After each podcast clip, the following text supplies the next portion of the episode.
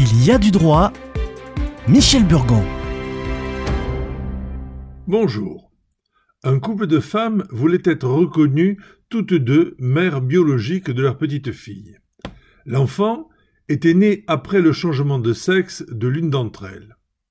En effet, mariés en 1999, de leur union étaient déjà nés deux enfants en 2000 et en 2004. En 2009, le mari fait état d'un syndrome transsexuel et obtient son changement de sexe administratif en 2011.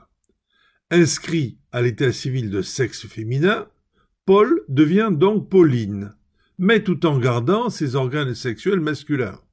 En effet, la loi n'exige plus depuis 2017 qu'une opération chirurgicale soit pratiquée pour reconnaître un changement de genre devant l'état civil. Ayant ainsi conservé des organes sexuels masculins, en 2014, le troisième enfant du couple vient au monde.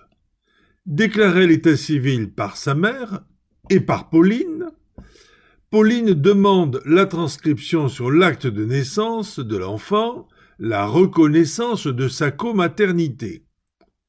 Refusée par l'officier de l'état civil sur ordre du procureur de la République. Pauline conteste et saisit le tribunal de Montpellier.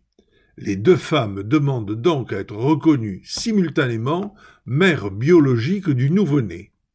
Demande rejetée en juillet 2016. Le couple fait appel.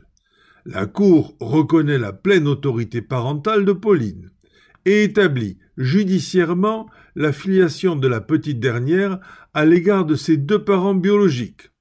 Pauline apparaîtra sur l'acte de naissance de sa fille comme parent biologique. Cette nouvelle notion établit de son côté la réalité du lien entre Pauline et son enfant. Avant que la Cour d'appel ne rende son arrêt, il existait de fait une, inégalité dans la fratrie. Seuls les deux premiers enfants avaient une double filiation. En cas de décès de la mère biologique reconnue, la Benjamine aurait été confiée aux grands-parents de la mère bio et non pas à son second parent.